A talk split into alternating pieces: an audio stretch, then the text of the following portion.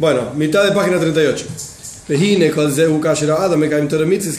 Todo esto funciona de hacer chuva de los gizaron, de las faltas, hacer chuva de nikayon, de la limpieza, que llegamos hasta lo más profundo de la neshome. Todo esto funciona cuando la persona cumple tener mitzvot como corresponde. Según como dice Johan Aruch, el código de la judía, que estudiar las leyes. Ah, entonces, idea mitzvahs, y maile nafshol begufa a través de cada mitzvah, la persona se une a Dios y tiene placer en Dios, y Dios está contento con él, él está contento con Dios, todo va sobre ruedas, por así decir. Ah, pero la persona que pecó y generó un defecto y se fue del camino, y como cada uno se conoce a sí mismo, esa cuánto daño hizo, cuánto defecto causó. Cuando la persona pecó, tiene que arrepentirse, tiene que hacer chuva. Y el hecho este de que la persona tiene que conocer y entender el defecto que causó en los mundos superiores, etc., es algo fundamental. No es que uno puede decir, bueno, me equivoqué en tal cosa, listo, hago chuva, ya está, otra cosa, vamos por adelante. Para, ¿vos entendés el daño que causaste? Es como, es un ejemplo recontra básico, pero es como que la esposa tardó un montón de tiempo en la peluquería, puso todo el, empeño, las ganas, hizo un nuevo peinado que para ella está muy bien y es hermoso. Llega a casa y el marido dice, ¿qué te hiciste la cabeza? ¡Qué feo! La tipa dice, ¿cómo me decís una cosa? Bueno, perdón, disculpa, disculpa, se me escapó. ¡Qué linda que estás! Ya está, ¿no, entendés el daño que hiciste? Ahora lo tratás de arreglar, eh, más o menos, eh, disculpame, muy lindo, muy lindo, me confundí, estaba mirando la que estaba atrás tuyo, por eso dije que era feo. Está bien, lo tratás de arreglar, pero el daño que hiciste es terrible. Entonces, si uno es consciente del daño que generó, recién ahí puede hacer chuva, recién ahí se da cuenta de lo que tiene que arrepentirse. El, el Rebe va, a expandir sobre esto. Entonces, volviendo sobre el texto, en la cuarta línea, en la mitad, es fundamental entender el daño que uno generó, el daño que uno causó. De en adición al hecho de que a través del estudio de Torah, en particular sobre la mitzvah que uno transgredió, Belimudo y y el estudio es con el corazón quebrantado, porque la persona hizo algo que está mal, entonces uno transgredió, yo qué sé, Shabbat, entonces tiene que sentarse y estudiar las leyes de Shabbat, que son muy amplias y muy, muy largo, digamos, el estudio, pero no importa. El punto no es cuánto tiene que estudiar, tiene que sentarse y estudiar la mitzvah particular que, que la persona pecó. Y cuando lo estudia, y obviamente el texto dice lo opuesto de lo que uno hizo, Dios libre y guarde. La teoría dice que no se puede hacer tal cosa y el tipo lo hizo, esto quebranta el corazón. Uno se siente mal porque se, da cuenta que estaba ahí escrito que no había que hacer tal cosa y el tipo fue y lo hizo. En adición entonces a que el estudio es, es, el estudio sobre esa mitzvah que la persona transgredió, es un estudio con el corazón quebrantado. Y le pasé un mamshi a través de este estudio de la mitzvah que la persona transgredió, Dios libre y guarde, uno está proyectando la luz de la Torah de esa mitzvah en particular. Está proyectando, trayendo al mundo la Torah que tiene que ver con esa mitzvah. De Allah soy Esta ley que la persona transgredió,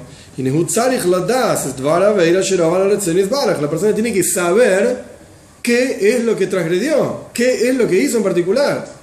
Cuando uno trae un korban hatas, un, una ofrenda de, pecado al Beis Hamikdash, era así nomás, eh, trae la ofrenda y ya está.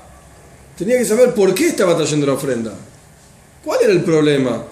Cuando los chicos eh, de, repente se portan mal y uno le explica que está mal lo que hizo, que sé yo, que sé cuánto, y ahora tenés que pedir disculpas. Y el chico dice, disculpas.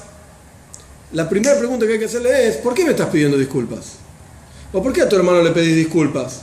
Eh, porque vos me dijiste que pida disculpas. No, no es así tenés que saber qué es lo que hiciste. Te estoy pidiendo disculpas porque te pegué. Ok, listo. No es necesario tampoco profundizar en detalle, pero no importa. Entiendo que hice algo que está mal y estoy pidiendo disculpas por este asunto en particular. Si no, es muy fácil decir disculpas, perdón, listo. No es así chulo. Entonces, lo mismo ocurre en, en términos mucho más profundos, la persona tiene que saber cuál es el pecado que hizo, en qué aspecto de su vida transgredió la voluntad de Hashem. Tanto si se trata de no haber cumplido una mitzvah positiva, o la persona hizo algo que Dios dijo que no hay que hacer, una mitzvah negativa. Es prata y prata, la persona tiene que saber ese, ese asunto en todos sus detalles, conocerlo cabalmente. La me lo dice. Ah, esta línea es importantísima en el Maimer, es solamente una línea, pero sin esta línea uno pierde el enfoque muy fácil. Hasta ahora sonaba, tenés que entender el daño que hiciste. Es terrible, es fatal, generaste que en, los mundos supremos falta luz y falta energía y en este mundo material también. Y estudias Torah con el corazón quebrantado. Y uno dice, oh, me está destruyendo. ¿Con qué objetivo? ¿Para qué es esa destrucción? ¿Por el hecho mismo de que la persona te tenés que sentirte mal y tenés que tener culpa? No. Es para que seas consciente de cuánto te alejaste de Dios. Este es el punto. Ok, pecaste y está mal, tenés que hacer chuga, no lo vuelvas a hacer, como ya explicamos, ya hablamos muchísimas veces. Pero el punto es, a través de eso, vos te alejaste de Dios. Obviamente Dios está en todos lados, nadie está ni cerca ni lejos de Dios, porque de vuelta, Dios está en todos lados, Dios es todo, etc. Pero en términos de la relación que uno tiene con Dios, es como con un amigo. Si a un amigo te hiciste una macana, mandaste una macana con un amigo. Y tu amigo te dice, bueno, está bien, te perdono una vez. Te mandaste dos macanas con el mismo amigo. Y bueno, te perdono otra vez. La tercera macana, el amigo te va a decir, ¿sabes qué? Está todo bien con vos, pero no me llames más. No me molestes más. Vos te llamás mi amigo, qué sé yo, y mirá todo lo que me haces. Todo bien. Te perdono, pero no te quiero ver más. ¿Cuántas veces te va a perdonar? ¿Cuántas veces te va a perdonar por lo mismo? No funciona. Entonces, uno termina alejándose de ese, de ese amigo. Y acá el punto es, de la aveira, la transgresión es cuánto uno se alejó de Hashem. Este es el punto clave de toda transgresión. Obviamente está la alajá, la ley es, hace chuva, ok, no lo vuelvas a hacer, pero el, el, motor de esa chuva es, si vos sos consciente de cómo te alejaste de Dios a través de cada transgresión, entonces vas a querer acercarte. ¿Es agua esta agua? Sí.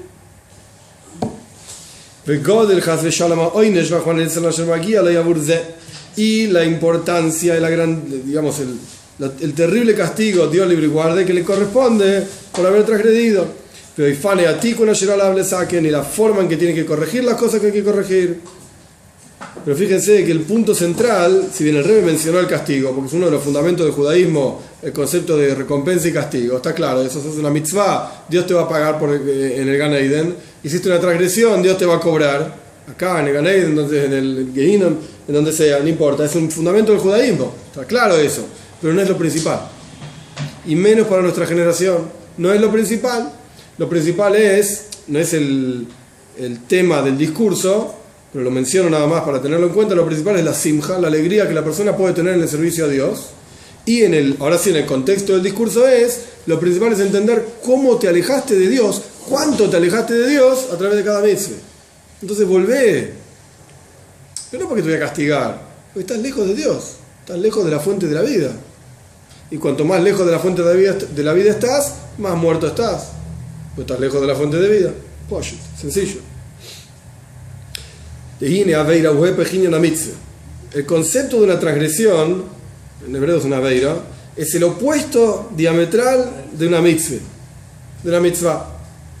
De mitzvah, ¿cuál es el concepto más profundo de lo que significa una mitzvah?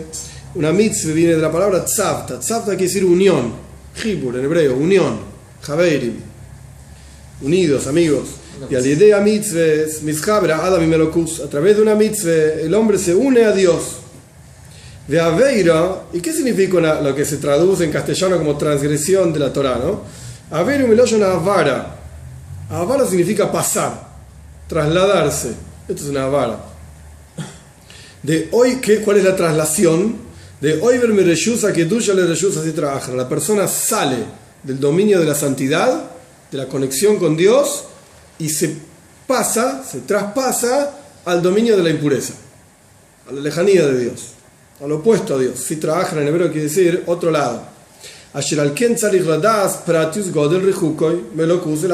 Por lo tanto, la persona cuando hace una veira tiene que saber, y cuando quiere hacer chuva, tiene que saber en particular cuán lejos está de Dios y tiene que hacer chuva. y dijeron nuestros sabios, ¿se entiende esto? Dijeron nuestros sabios, Grande e importante es la chuva, el arrepentimiento, que trae curación al mundo. Suena raro, porque ¿qué tiene que ver el mundo con la curación? O sea, chuva es por tus propias cosas, y vos haces chuva, no podés hacer al otro hacer chuva, vos haces chuva, y eso trae al todo el mundo curación. ¿De qué está hablando? ¿Y qué curación? Refugio es otra cosa. Curarse es uno está enfermo y se cura. Entonces el Rebbe explica esto muy muy interesante. Como el Derek por ejemplo, Adam, una persona, y le cuando le duele un miembro, le duele un brazo,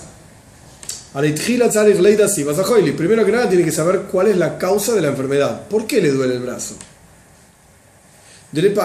A veces, a veces el miembro propiamente dicho, por ejemplo, en este caso el brazo del ejemplo, está mal, está roto, se lastimó el brazo, por eso le duele el brazo.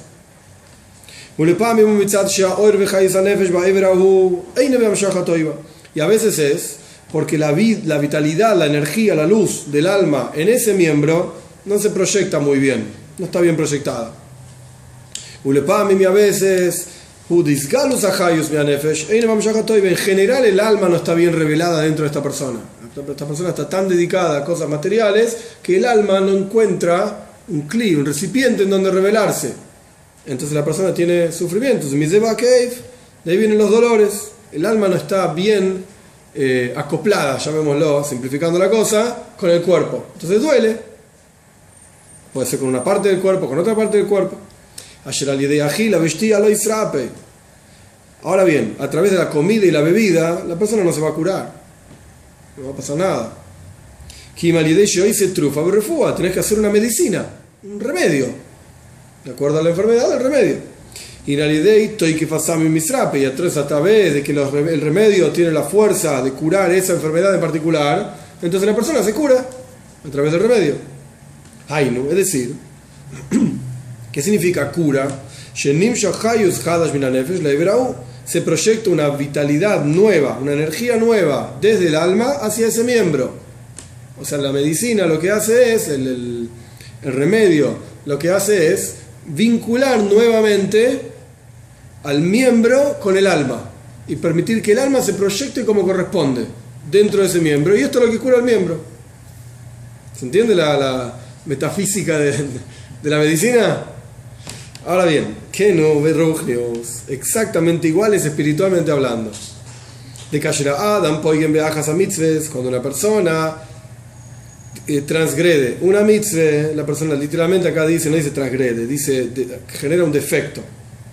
La persona genera un defecto en una mitzvah, como ya dijo antes, o que no hizo una mitzvah positiva, o que hizo algo que no había que hacer. Y primero que nada tenés que saber la causa de la enfermedad. Hainu ¿Por qué transgrediste? ¿Cuál es la razón por la cual generaste un defecto? ¿Se entiende lo que está diciendo? O sea, no cuál es la mitzvah que transgrediste. Ah, no me puse tefilin, Dios libre guarda. Bueno, esa mitzvah no la hice. ¿Por qué no te pusiste tefilin? ¿Qué te llevó a no ponerse tefilin?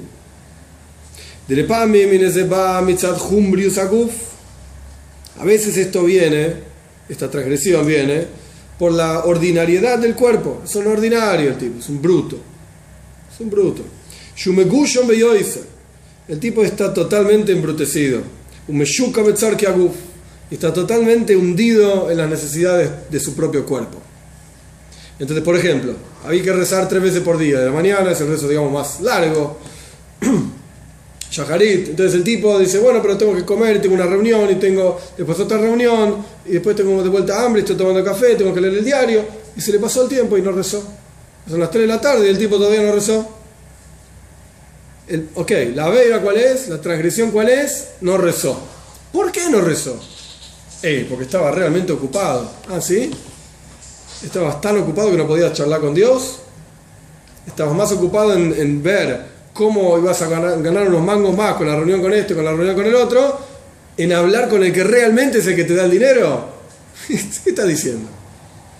¿Qué estás diciendo? No tiene sentido. El otro día estaba hablando con una persona, no importa igual, todo igual, el... igual, igual, pero si, si uno tiene que rezar porque te da el dinero, entonces ya es, es un interés. Ok, no es el mejor nivel. No, no. Espera, con esto que voy a contar se va a entender un poco mejor. Hablando con una persona, esta persona me decía, "Tené- tengo que ir a ver, no yo, él tenía que ir a ver a este gran rabino para pedirle una brajá y al otro gran rabino en Israel, ¿sí? para pedirle una brajá, una bendición, a varios, ¿sí? este, este, este y aquel. Dice, y esto lleva tiempo, porque estamos hablando de grandes tzadikim, ¿sí? grandes, grandes rabinos ahí en Bnei Brak, que se lleva tiempo, ¿sí? porque son gente que recibe montones de personas, tiene que hacer cola, y hasta que llegas, y hasta que esperas, y lleva como dos, tres horas. Ver a uno, después ver al otro, después ver al otro, mucho tiempo. Y después me comentaba, y después tengo que ir a rezar al otro día, Yaharit. Y dice eso, 40 minutos, dice, lo hacemos rápido y seguimos adelante. Y yo me quedé pensando, no le dije nada. Después lo, lo conversé con, mi esposa y mi esposa me dice, pará, hay algo que no cierra acá. Para ver a un rabino que te da una brajá, gastás dos horas. Para hablar con Dios, chic-chac, 40 minutos, chic-chac, vamos. ¿Vos quién te pensás que te da la brajá? ¿El rabino o Dios? No funciona así. Es Dios. Te tiene que ser al revés. Para el rabino, chic-chac, 40 minutos. Y después pasaste dos horas, tres horas rezándole a Dios. Ok, dale y ojalá uno tu- tu- tuviese el tiempo, la fuerza, la capacidad mental, emocional. Ok, no todo el mundo está listo para eso, yo tampoco estoy listo para eso. Pero sea como fuere, la actitud está al revés. La, la actitud es al revés. El rabino, eh, está bien el rabino, todo bien, es un tzadik. Seguro que es más sabio que yo. Seguro que todo lo que quieras. Pero para él tenés un montón de tiempo. Porque te da brajá. Ya, La brajá del rabino X, lo más grande que hay. Pero para Dios, nada, es chic chac. Y es al revés. Dios es el que te da la bendición. Más allá de que reces por la bendición, no estoy diciendo eso. Obvio que está mal. Obvio que no, no es eh, apropiado. Mejor rezar que no rezar. Bueno.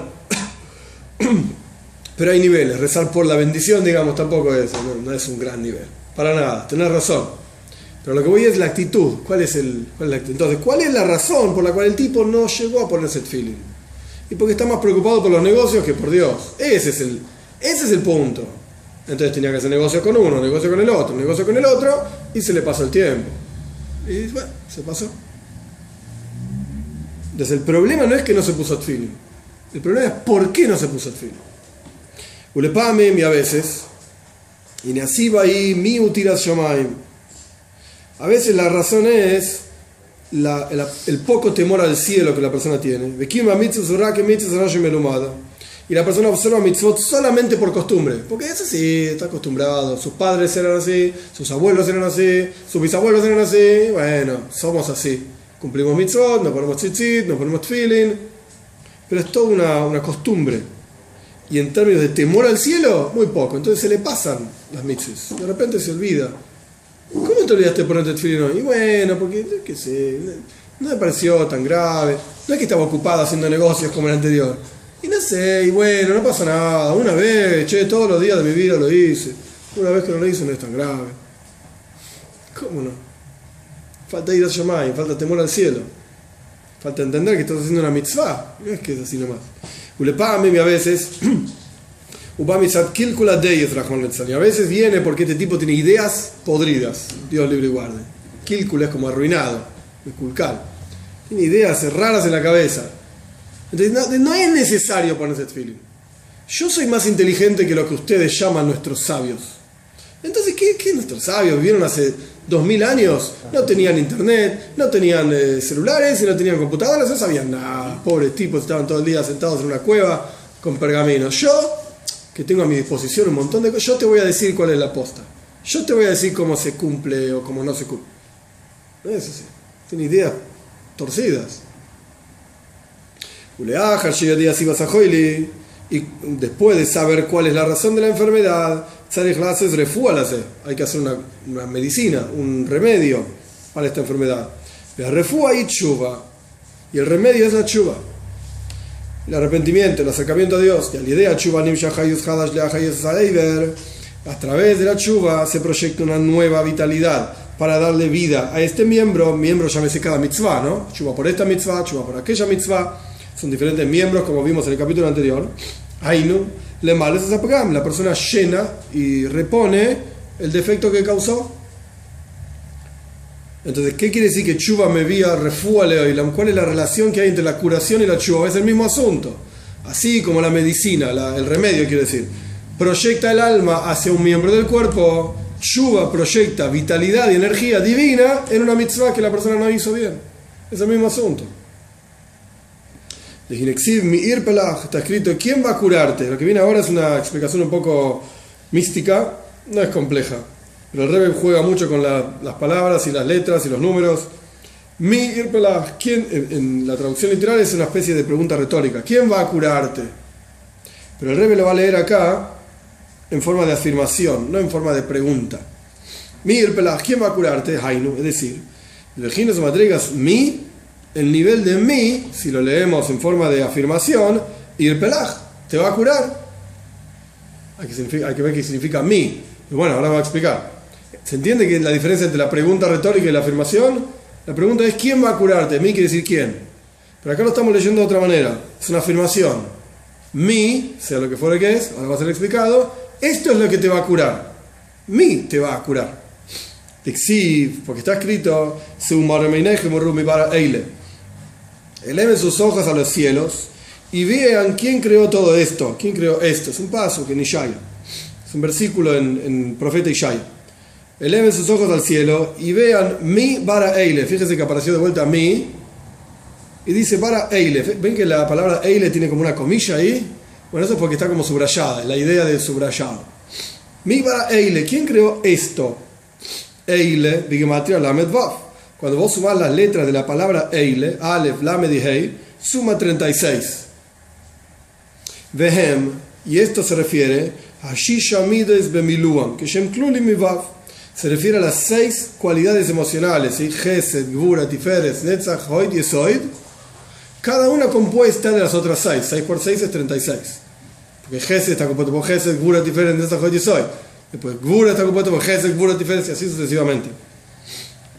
Entonces, mi husfira sabina, la palabra mi representa bina, el nivel intelectual, de entendimiento divino. Shehi eimabonim, que bina es, eh, la traducción literal es la madre de los hijos, está parafraseando un versículo. Se juega mucho con esto de los versículos y parafrasear, etcétera, etcétera. Eh, entonces, Bina es la madre de las emociones. El intelecto es lo que da fuerza y energía a las emociones a las, cualidades emocionales. Entonces, mi bara eile es traducido literal, ¿quién creó esto? Eleven sus ojos a los cielos, dice el profeta, miren la grandeza de los cielos, etc. Y se van a, van a pensar en Dios. ¿Quién creó todo esto? Dios. Bien, pero acá el rey está explicando diferente. Mi yo dijimos que es cualidad intelectual. Eile dijimos que es todo lo emocional. Lo intelectual es la fuente de lo emocional de Seum Aremeinechem, Resheteives Shema. El Shema Israel, cuando decimos ¿sí? todos los días, Shema Israel, Hashem Lakin, Hashem Echad, decimos dos veces por día, eh, en algunos casos más también. Cuando miramos las primeras tres palabras de este pasuk, Seu, Marim, Einechem, es Shema. ¿sí? En, en, términos bien sencillos, quiere decir, durante la lectura de Shema tenés que pensar en Dios. Así como elevas tus ojos a los cielos y pensás quién creó todo esto, en el Shema Israel tenés que pensar en que Dios creó todo esto. Esto es lo bien básico.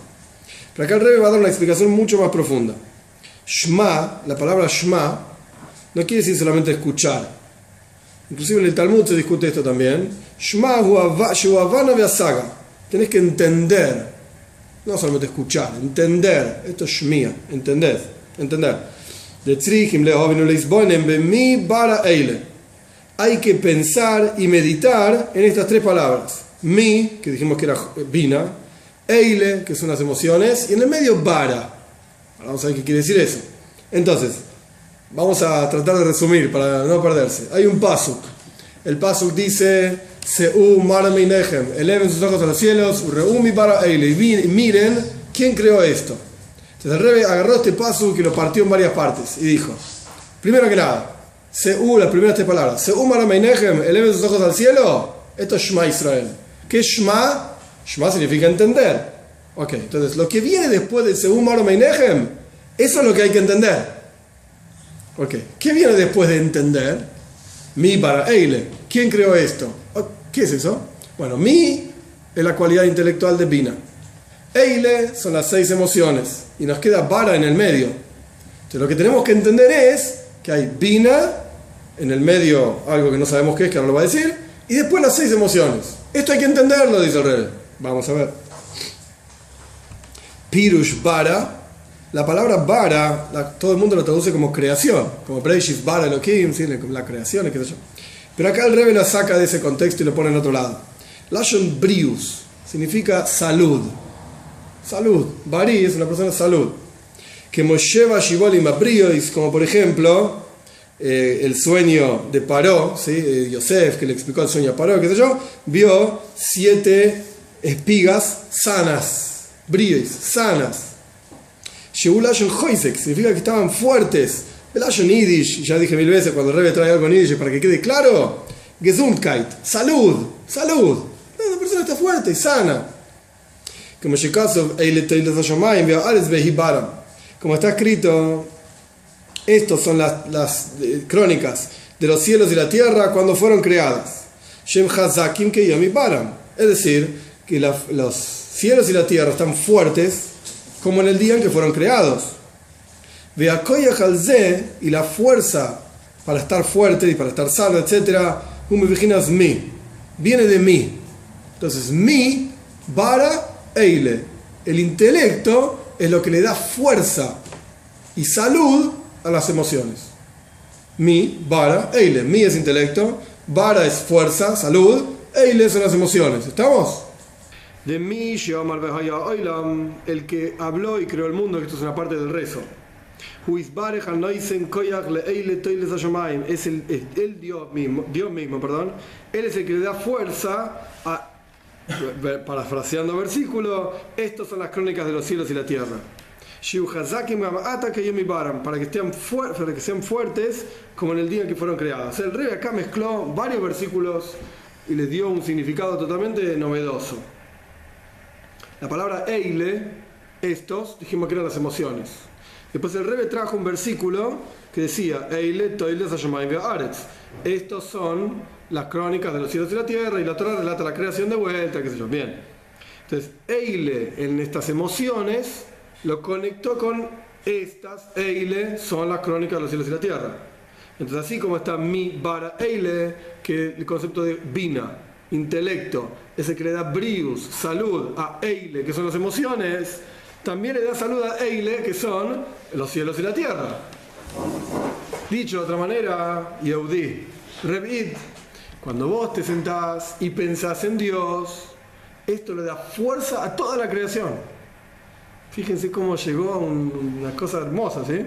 Interesantísimo. Vos estudiando Torah, aquí abajo, lo que haces es sostener todo el mundo. Porque es mi, para Eile. Vos mismo, a través, de tu mi, de tu intelecto, de tu estudio, para, das brius, fuerza, energía, Gesundheit, como decía, salud, a toda la creación. ¿Estamos? Y a su vez a los propios sentimientos. Claro, claro. Y en la práctica esto es lo que va curando y reconectándote con Dios. Por eso es mi para Eile. A través de pensar en Dios, obviamente estudiar, ese chuba, etcétera, que es el contexto, pero el punto acá es, esto va mandando energía nueva a cada uno de los miembros de tu cuerpo. Esto es lo que te cura, espiritualmente hablando.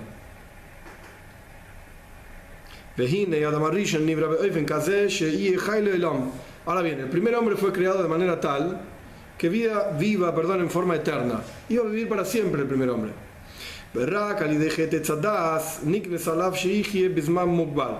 Y solamente a través del pecado, del árbol del conocimiento, del bien y del mal, es que se decretó sobre él que vive una cantidad de tiempo limitado.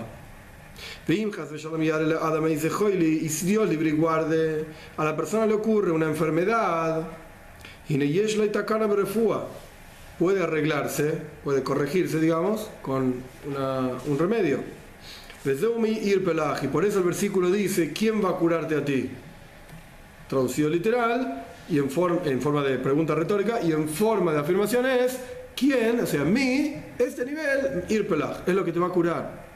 Si vos estás enfermo espiritualmente hablando, mi ir pelaj, estudia y pensá en Dios, esto es lo que te va a curar. El género Berujnis, ahora lo dice claramente. Y El alma es eterna. Y bajó desde, desde el mundo espiritual para investirse en un cuerpo y un alma animal para que posteriormente el alma se eleve más de lo que estaba antes. De cayera Adam, mitzvah, cuando la persona transgrede una mitzvah, y de chuva, puede arreglarse a través de chuva. Ahora bien, hay dos tipos de potenciales en el hombre. Eh, tenés potenciales internos, que en general son el intelecto y las emociones, y makifim y trascendentales, que son la voluntad y el placer. En general es así.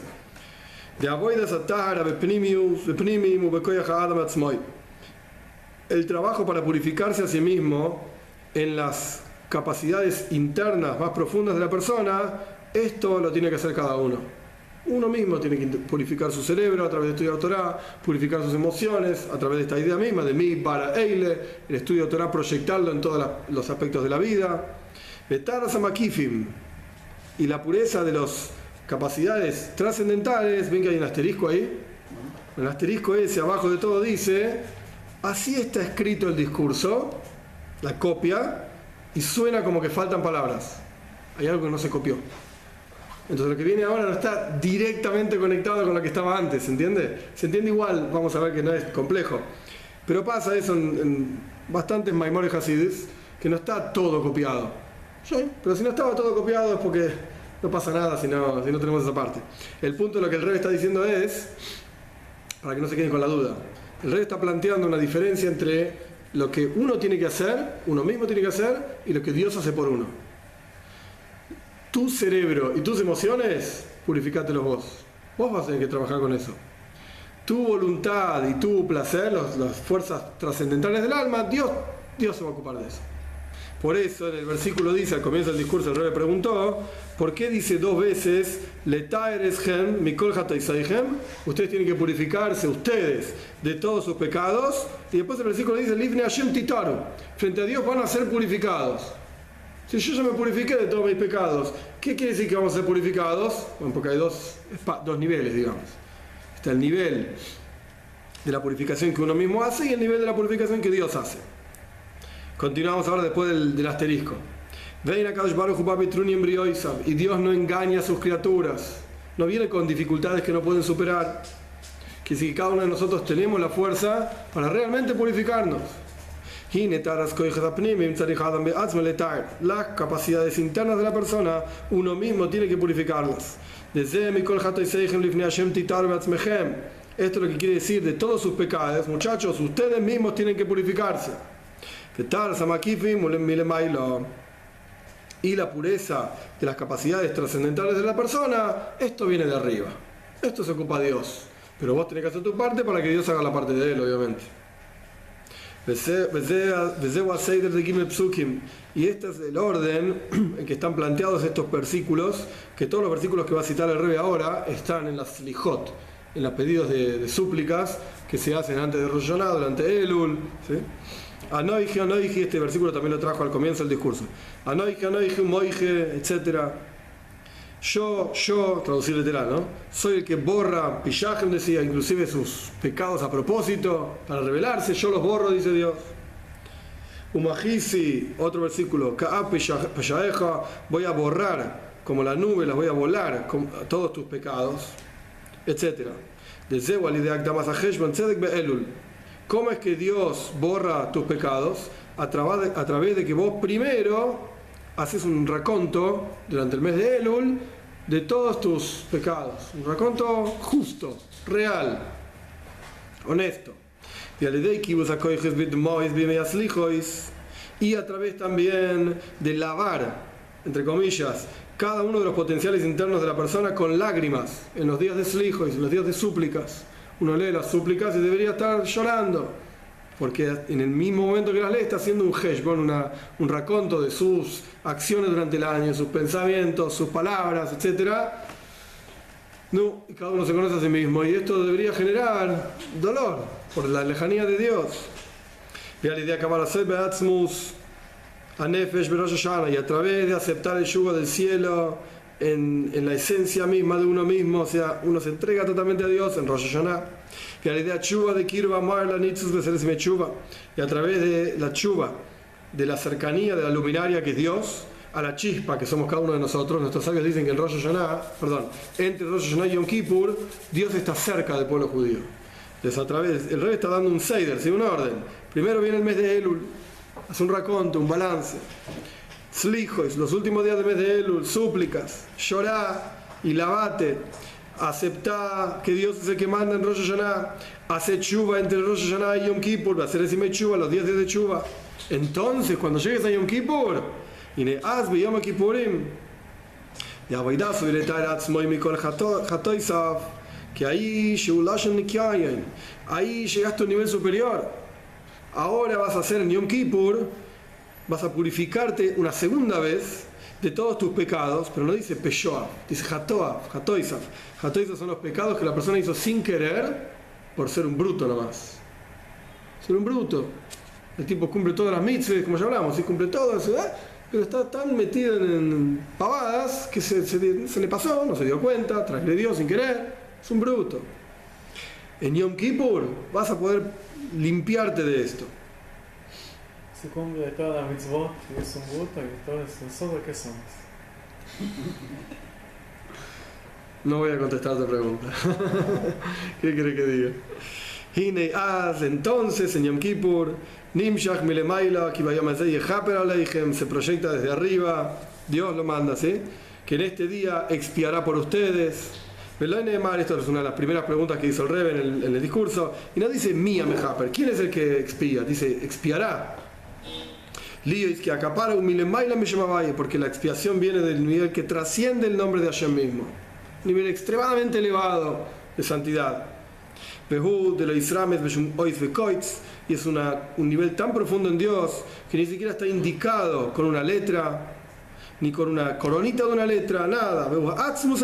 la esencia misma de Hashem. Él es el que es Mejaper.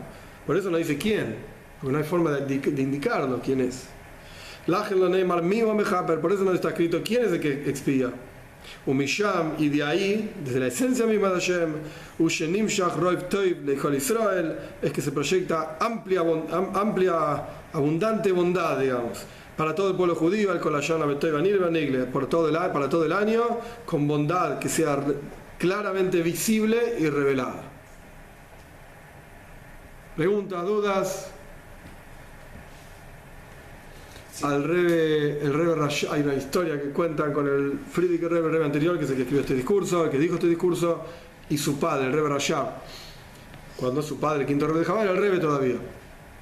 Después de Yom Kippur, ¿sí? que la gente hizo chuva, ya estudiamos, abuelos esa chuva, inclusive hay que hacer chuva si uno se piensa que es un gran nivel elevado, ni caño, limpieza, bien. Después de todo esto, el Rebe anterior entró a su padre, el Rebe, el quinto Rebe de Jabal, y le preguntó, no, ¿ahora cuál es la boida? Y el rebe que le contestó, ahora hay que empezar a hacer chuva. Inmediatamente después de Yom Kippur. Ah, ahora hay que empezar a hacer chuva. ¿Qué quiere decir esto? El rebe trae el talla también, chuva es belief, chuva es en el corazón. Y el corazón tiene infinitos niveles de profundidad. Uno siempre puede ir más profundo, más profundo, en su propio corazón. Entonces uno hizo chuva un día, perfecto, mañana tiene que hacer más chuva más profundo. Y así sucesivamente, Ein Soif, no tiene límites, no tiene límites. Entonces no es que es un trabajo que uno dice, bueno, en Yom Kippur anterior yo me fue muy bien, hice mucho chuva, este Yom Kippur puedo hacer cualquier cosa. No, no para nunca, no termina nunca. Es un concepto que a veces a la gente le asusta, porque uno siempre pide más, y más, y más, y cuando ya haces todo, mejor, mejor, mejor, más bello, con más ganas, con más alegría hay que saber que no tiene límite. Y la gente se asusta, pero en realidad no hay de qué asustarse. No, ningún, no tiene sentido el, temor. ¿Por qué? Porque es muy payo, es muy obvio. Dios es infinito. ¿Vos te querés acercar a Dios?